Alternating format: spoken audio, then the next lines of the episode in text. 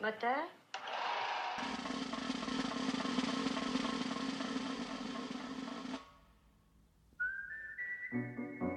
Grand format. Festival de Cannes.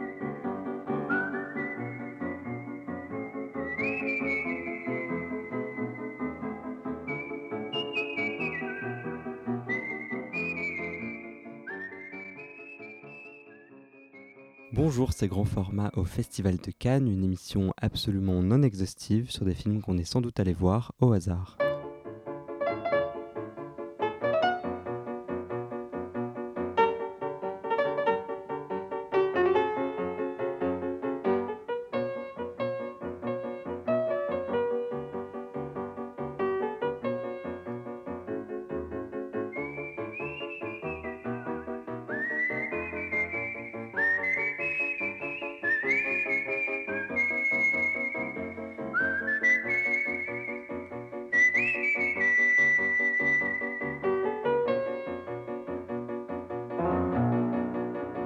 Le dit hasard nous a fait voir des films et parmi tous, nous parlons ce soir de Olga de Eli Grapp avec le compositeur du film Pierre Desprats et juste avant cela, Pascal Tagnati nous a fait le plaisir de nous parler de son film Icomété.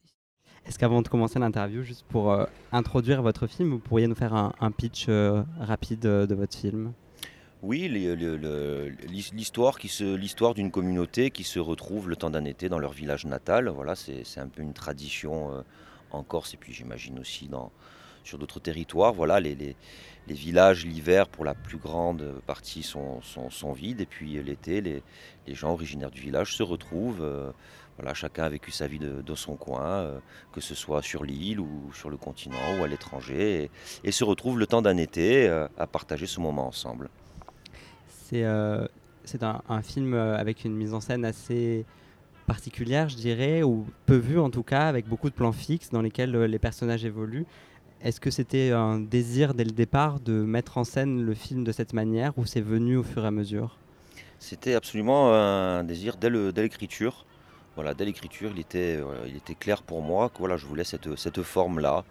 Euh, bah, alors, ensuite, ce n'est pas qu'une forme, c'est aussi une façon de travailler hein, avec les, les acteurs, une, une direction donc, qui est propre à ce, principe du plan séquence fixe. Euh, Donc c'est ce qui implique que, l'acteur est responsable de, tout en fait hein, dans le cadre. Si, lui est dérythmé, la scène est dérythmée et puis on la jette à la poubelle. Quoi. Donc on, s'est vraiment voilà, aussi euh, concentré là-dessus pendant le tournage. On s'est dit voilà, on tourne comme ça, on ne fait pas de découpage et on reste euh, fidèle à, à notre idée de, de départ.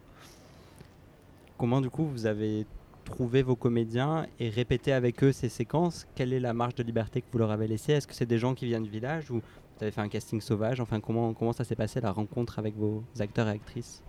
Il y a un petit peu de tout. Il y a des certains acteurs. euh, j'ai trouvé certains acteurs au village, mais j'ai casté tout le monde, hein. même au village. J'ai casté euh, les jeunes gens, les ados, les enfants.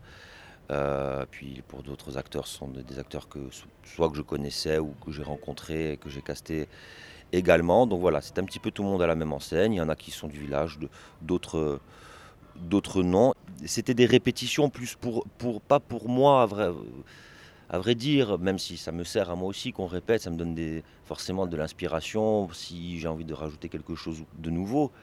Mais c'était pour eux, pour qu'ils soient prêts à jouer dans le réel.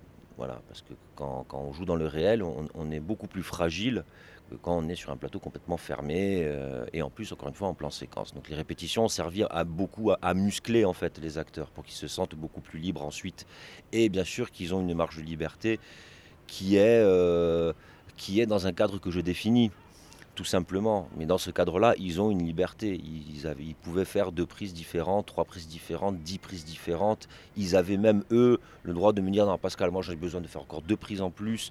Voilà, c'est- un dialogue aussi avec les acteurs hein, sur le tournage. J'imagine que c'est une question de confiance aussi. Ils sont complètement à nu. Je veux dire, quand le film est découpé, on peut se rattraper. On peut... Là, ils n'avaient pas le choix. Donc j'imagine que la complicité devait être aussi assez énorme entre vous, peut-être? Ah, c'est important, ça c'est juste, hein, la complicité, elle est, elle est primordiale. Il faut, il faut, j'ai besoin que mes acteurs s'en- s'entendent très bien, hein, ensemble et avec moi aussi, qu'il y ait un vrai dialogue. On n'est pas obligé d'être les meilleurs amis du monde, hein, attention, hein, même si aujourd'hui on, s'aime tous énormément. Euh, on prend rien que la bande des ados, euh, sur les cinq, il y en a quatre qui ont grandi ensemble. Donc euh, vous imaginez bien la complicité qu'ils peuvent avoir, peu importe les phrases qui, peuvent se sortir. Il y a quelque chose qui existe. s'il y a quelque chose de vrai dans ce film, parce que tout le reste c'est de la fiction, c'est écrit, s'il y a bien quelque chose de vrai, c'est la complicité entre les gens. Hein. Ce qui est assez impressionnant, euh, vous, vous rappeliez justement que c'est de la fiction, c'est que sans le savoir, on pourrait presque avoir euh, l'impression que c'est un documentaire. Et ça aussi, j'imagine que vous avez travaillé pour, pour cette sensation-là. Ben, en fait, c'est un, un, petit peu plein de paramètres qui donnent cette sensation-là. Il y a bien sûr le jeu, qui est au cœur d'un dispositif qui est, je dirais, réel. On bloque pas les routes, donc forcément, donne. Des fois, c'est pas le jeu de l'acteur qui nous donne la sensation du réel. Des fois, c'est juste la personne qui passe derrière. Hein. C'est que la vie continue. Déjà, il y a cette chose-là. Alors, bien sûr, il y a aussi surtout le jeu d'acteur où voilà, les acteurs, ils sont vraiment envoyés, ils sont vraiment envoyés costauds. Donc, ils, donnent aussi cette sensation-là. Et puis après, ce qui rajoute à ça, c'est oui, dans le film, il y a quelques moments qui sont vraiment purement documentaires. On prend toute la séquence du match de foot, c'est pas écrit ça par contre, hein. ça c'est quelque chose qu'on a filmé. Voilà, donc là, ça rajoute aussi à cette sensation que, vous avez pu avoir certainement. Euh. Il y a aussi, je, trouve, l'importance du son hors champ. Est-ce que c'est aussi c'était à l'écriture Je veux dire, on a des plans séquences qui bougent pas, mais en fait, on sent le village derrière, on sent la vie, on sent les séquences d'avant, les séquences d'après en, arrière-plan, euh, parce qu'il y a cette, ce murmure permanent. C'était vraiment un, choix d'écriture ou c'est venu plus tard? Ça aussi, c'est un choix d'écriture. Hein. Euh, alors après, d'écriture sur le papier, n'exagérons rien, parce que sinon, le scénario, il fait 475 pages. Si je commence à décrire toutes les ambiances, mais c'est quelque chose qu'on a pensé dès le début avec, euh, le chef son euh, Amaury Arboun et aussi Pierre Bompi voilà, c'est quelque chose qu'on a, a, a, pensé dès, le départ et que eux ont, mis en place euh, sur le tournage. Il n'y avait pas que des HF et une perche. Il y avait des, tripistes euh, en contrebas. Euh, voilà, il y a, ils ont fait un travail qui, qui, qui, est conséquent sur le film, hein, Amour et et Pierre Bompier pour ça. Hein. Est-ce que votre chef opérateur éclairait les scènes artificiellement ou c'est que de la lumière naturelle? C'est une question que je me suis posée en regardant le film. C'est que de la lumière naturelle à part deux scènes où on a mis des petites lampes de soutien parce que c'était soit trop enterré, mais c'est vraiment des lampes euh, de, maison. Hein. Mais non, ça aussi c'était une règle du jeu. Hein. On s'est dit, bon ben voilà, on part sans, sans, lumière, qu'on travaille qu'en lumière naturelle. Ouais. Et moi j'ai une question, il y a un plan dans le film qui m'a beaucoup intrigué. Je crois que c'est le seul plan en mouvement et gros plan, c'est le moment où la grand-mère et le petit-fils se, tiennent la main. Et je sais pas, quelle est votre explication Pourquoi ce choix-là? Moi, c'est un plan, un plan qui m'a marqué. Je me suis dit, il, sort complètement du, du reste de la mise en scène et de la mise en forme du film. Il y a plusieurs raisons. Alors, cette, scène, cette, euh, en tout cas, on, avait tourné, tourné, aussi cette prise en fixe. Hein. Donc voilà. Mais je sais pas, sur le moment, je n'étais pas convaincu. Je me suis dit, bah, j'ai cherché une, une, espèce de sensibilité que j'arrivais pas à dégager sur le fixe. C'était la seule scène, en fait. Donc on a tenté la caméra épaule. Alors bien sûr, ça tout, un peu tout le monde puisque ça faisait des semaines qu'on tournait en fixe, en mode euh, voilà ayatollah quoi. Et, c'était, c'était le, je pense, le bon choix. Et au final, quand je regarde le film, euh, ben, je me dis, ben, en plus, j'ai l'impression que c'est la seule scène d'action du film en fait. Et pourtant on dirait pas. Euh, ouais, mais il y, y, a quelque chose, euh, voilà, ce, que le, ce qui va advenir, cet hélicoptère qui arrive, cette, cette grand-mère qui perd, qui, perd, qui perd la tête, ils se tiennent la main, il y a tout un drame qui est en train de se, de, de, de, se dégager dans cette scène-là. Je trouve qu'il y a une certaine violence du son dans ce film. Il y a des sons d'hélicoptère, il y a la tondeuse qui est très forte, euh, comme s'il y avait une, une agression extérieure à ce village qui venait par le son et qui venait un petit peu perturber cette tranquillité-là. Ah oui, complètement. Oui, oui, après agression, c'est chacun le perçoit. Chacun le perçoit comme il le ressent. Pour la, question de l'agression, mais c'est sûr, ça, ça casse euh, un climat qui, est paisible, on pourra dire. Bien sûr qu'un hélicoptère qui débarque au village, une tondeuse à gazon, des quads qui, qui, qui, tournent à plein de tubes, oui, c'est, ça, casse. Euh, une atmosphère dans laquelle on s'est installé, oui, ça c'est sûr, oui. C'est pas l'après-midi avec la grand-mère. Ou... Et encore, les voix du village rentrent dans l'appartement. Hein. Les gamins qui crient, qui, il y a toujours. C'est vivant, voilà. Votre première approche pour créer ce film, c'est quoi? C'est des choses que vous avez vues et qui vous, a, vous ont donné envie d'écrire ce film? C'était des situations que vous avez peut-être rencontrées euh, avant de les écrire? Bah, Il y a de tout. Hein. tous les personnages sont des figures qui, m'habitaient, hein, que j'ai pu croiser dans ma vie, euh, d'autres qui n'existent pas, qui sont aussi dans ma tête. Oui, des, choses que j'ai pu entendre, des choses que j'ai entendues mais que j'ai déformées.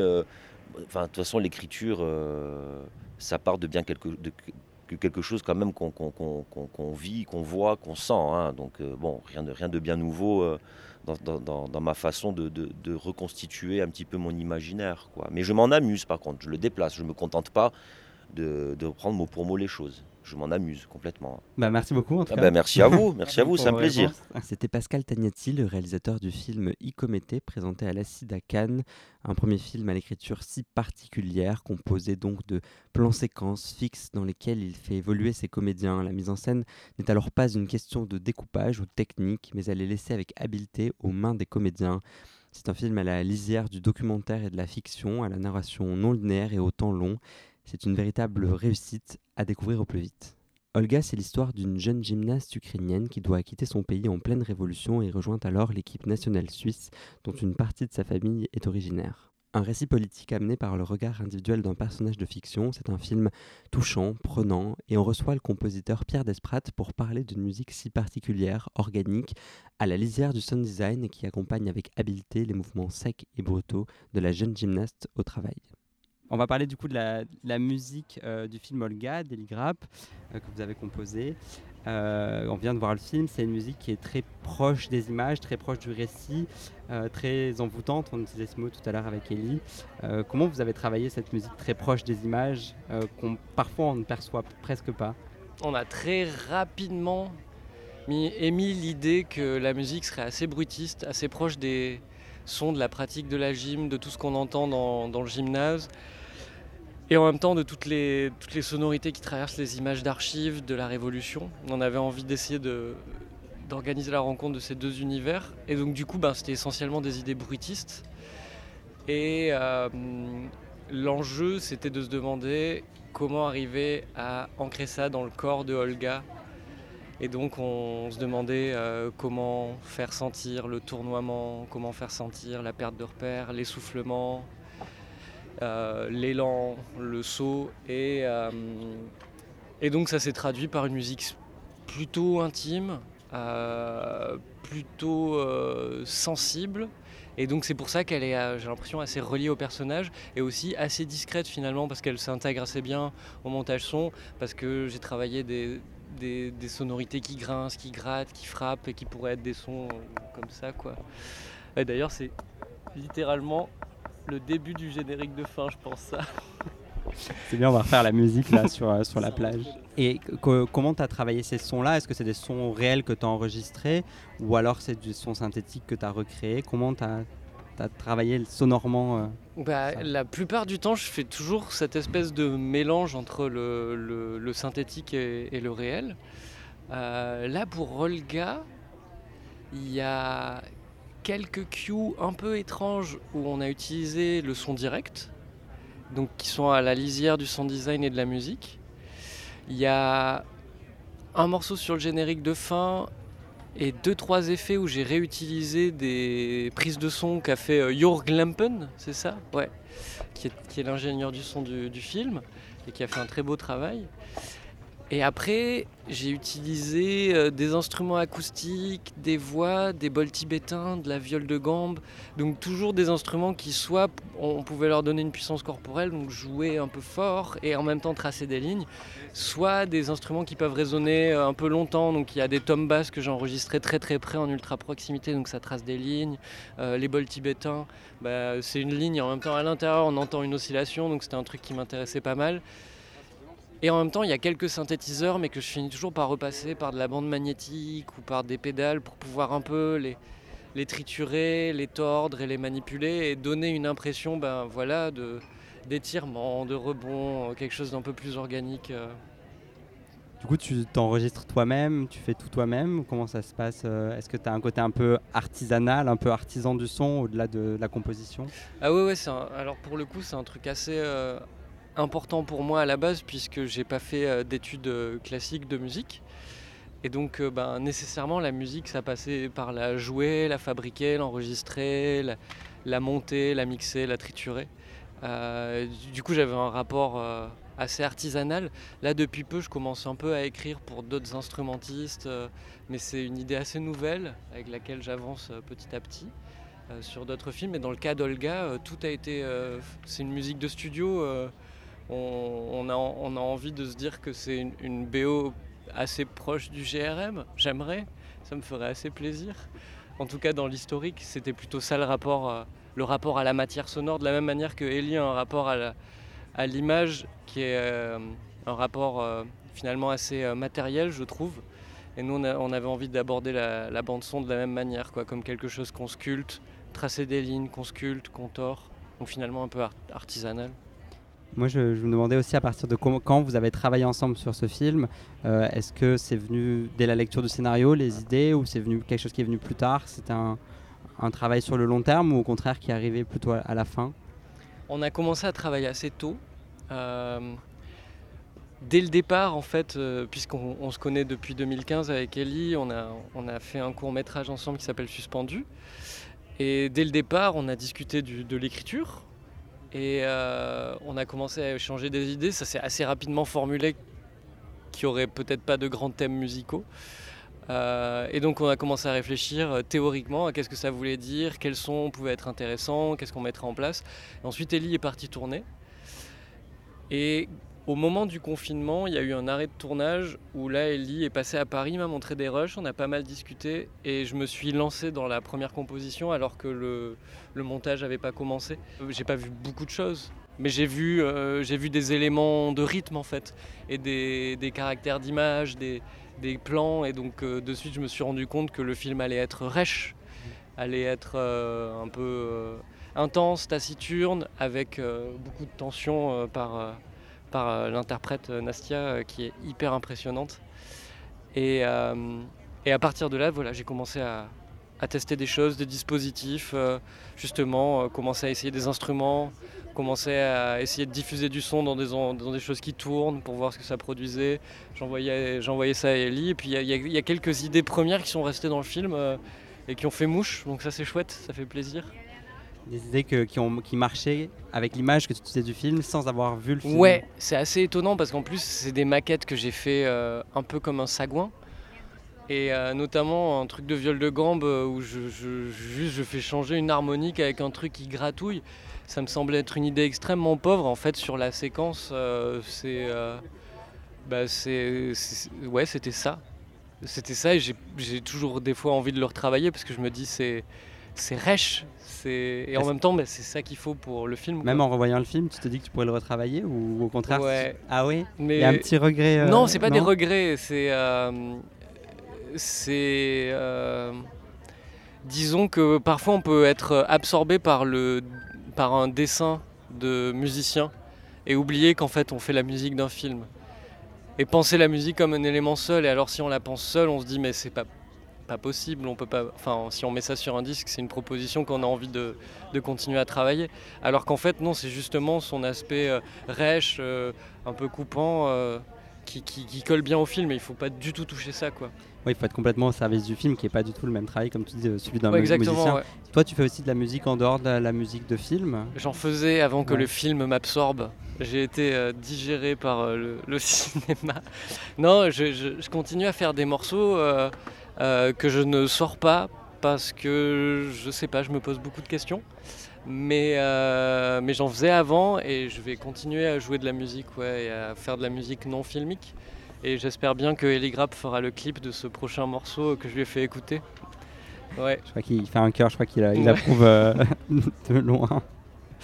Mais du coup, est-ce que c'est il y a une, prise de risque moindre dans la musique de film, dans le sens où euh, c'est pas toi qui es sur l'avant de l'affiche, c'est plus que tu es moins exposé quelque part que quand c'est ton propre album, ton propre morceau? Ah oui, ah oui, oui, c'est. Euh, je pense qu'en termes de d'exposition et d'engagement, c'est pas la même chose que, que produire euh, ou jouer. Euh, non, on s'expose pas de la même manière. C'était Pierre Desprat, merci à lui d'avoir été avec nous dans grand format sur Radio Campus Paris. Et merci également à Pascal Tagnati à la réalisation Benjamin Arnaud. Et merci à vous de nous avoir écoutés. On se retrouve en podcast le 12 juillet pour le deuxième numéro de l'émission Grand Format à Cannes.